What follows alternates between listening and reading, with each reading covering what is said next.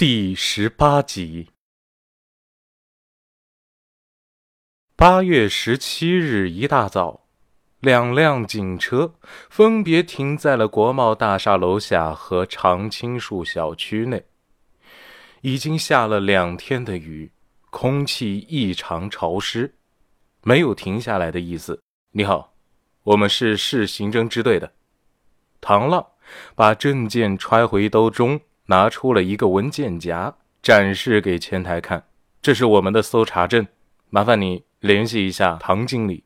前台表情变得很不自然，双手颤抖地拿起电话：“喂，唐总，楼下有警察找你，还带了搜查证。”昨天下午，唐浪自己一个人把地下停车场的监控都看了一遍，可是他并没有发现可疑人员经过的画面。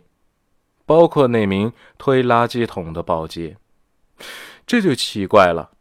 保洁乘电梯从地下一层下去后，怎么就在这么一段距离的监控中消失不见呢？原因很简单，之所以监控没有捕捉到保洁的身影，是因为他在故意躲避监控，所以监控才没有拍摄到他的身影。当晚。李安就申请了搜查证，安排唐浪第二天去国贸大厦地下车库进行搜查。哟，唐副队，咱们又见面了。唐国强没有昨天那么紧张了。唐浪再次递上了搜查证。我们昨天看了监控，发现有些地方有一点问题，我们需要去地下停车场看一下。这是我们的搜查证。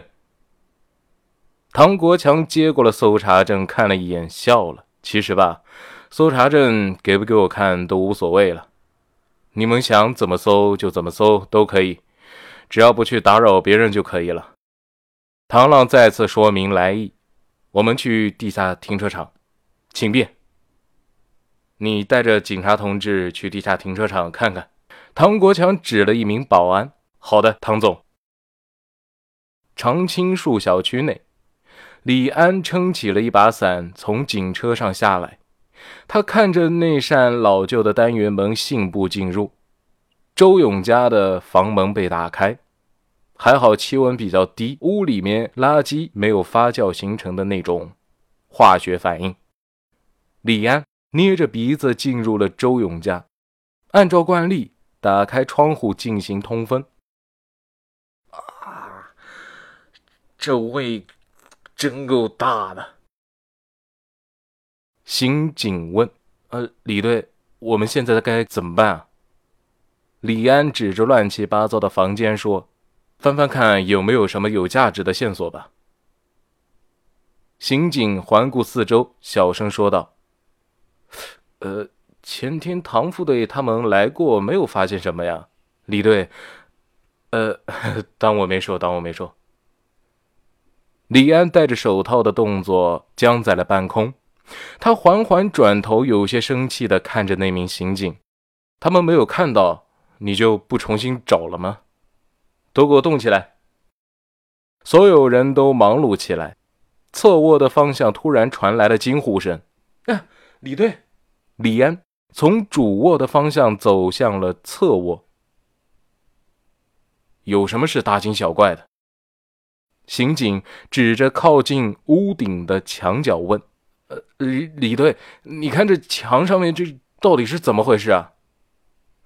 李安顺着刑警的视线向上看去，表情瞬间凝结起来。他指挥人拍照，取证完毕后，他才开始端详这面墙。这是一面很普通的墙壁。但是在靠近屋顶的地方有一些暗红色的印记，看起来是屋顶防水层破坏造成的。暗红色的印记看起来是从墙里面渗透出来的。李安取下了腰间的钥匙环，随便的选了一把钥匙，他在墙上随便找了个点开始挖。很快，最外面的一层白色的墙漆剥落了。墙壁慢慢的掉落下暗红色的粉末，一种极其不好的念头出现在了他的脑海里。他开始在其他的地方找点挖取，一共在墙上找了十几个点，这些点全部都在白色的墙漆掉落后露出了暗红色的墙漆。这一旁的小刑警看傻了。李安吩咐他们：“你们在多个点采取些红色的粉末，带回去化验一下。”刑警支支吾吾了半天，说：“呃，这这是会是什么呀？”李安嘱咐道：“化验了就知道了。呃，你们在这好好翻找，我去主卧看一下。”主卧的房间布局很简单，一个衣柜。一张双人床，被褥褶皱，没有被铺平。靠近脸的一边已经发黑，被褥还有一些臭脚丫的味道，看起来睡在床上的人平时很邋遢。哎呀，这有点熏人啊！这个味道。一旁翻找东西的刑警在窃窃私语。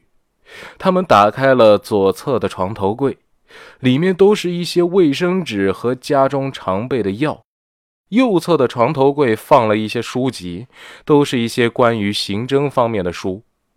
一看编著者的名字“周勇”二字，便映入了眼帘。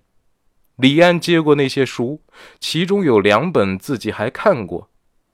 一名刑警叫住了在一旁发呆的李安：“呃，李队，这里好像有个暗格，在哪？”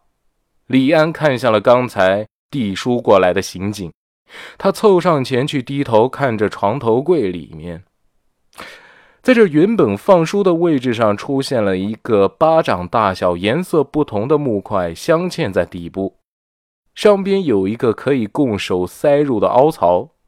李安示意刑警把木板撬开，谁知第一下没有撬动。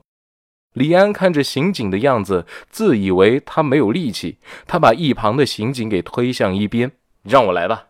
你们没吃饭吗？李安把食指塞入了木板流出的凹槽内，他用力一抠，谁知食指瞬间力竭，指关节传来了疼痛感。李安不信邪了，接下来的第二次和第一次如出一辙，木板纹丝未动。他心里想。这个地方一定是暗格，平时周勇到底是用什么办法把它打开的呢？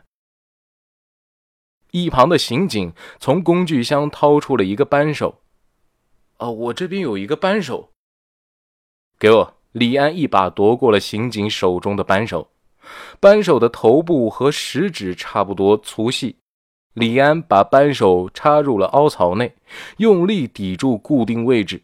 就这么轻轻一撬，就听见一种撕裂声和什么东西折断的声音从床头柜传出来，接着一种黏连的触感从扳手传到手心。李安把木板从床头柜上拿起来，就发现木板的边缘有一层软软的、不透明的东西粘在上面，这应该就是软胶一类的东西。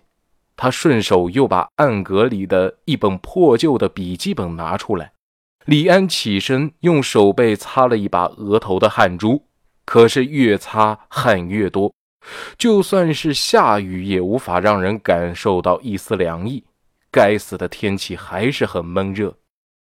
那本破旧的笔记本被李安缓缓打开，原本应该是白色的纸，却污浊不堪，上面歪七八糟的写着一些东西，是按照省份。三个数字，什么颜色的车，以及一些日期标注起来的这些信息，大概呢相隔几天便有一条。内容是这样的：沪六六八黑色别克，二零一九年四月五日。下一六八黑色奔驰，二零一九年四月九日。这，八八八黑色吉普，二零一九年四月十一日。就这样，没有一点联系的记录着。李安对周勇的兴趣感觉越来越大，他决定查一查周勇离开支队这半年的生活状况。哎，你看看这！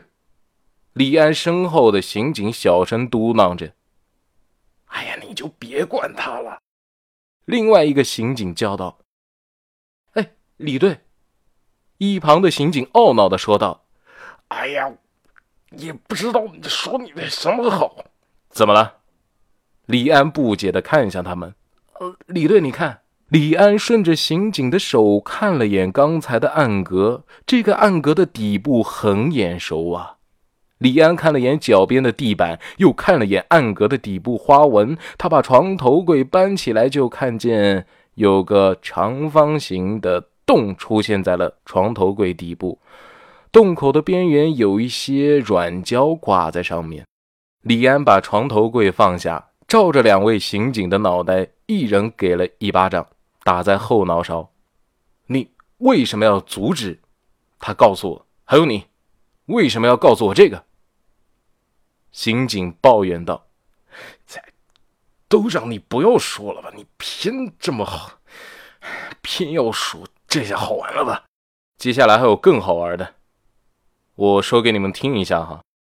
一会儿结束后，你们两个给我去调查周勇这半年来的生活状况，一定要给我详细、真切。如果有纰漏，你们自己看着办。”李安把笔记本塞进了物证袋，查完了，自己解决回队里的问题。车子我们得开走，这个决定不接受反驳。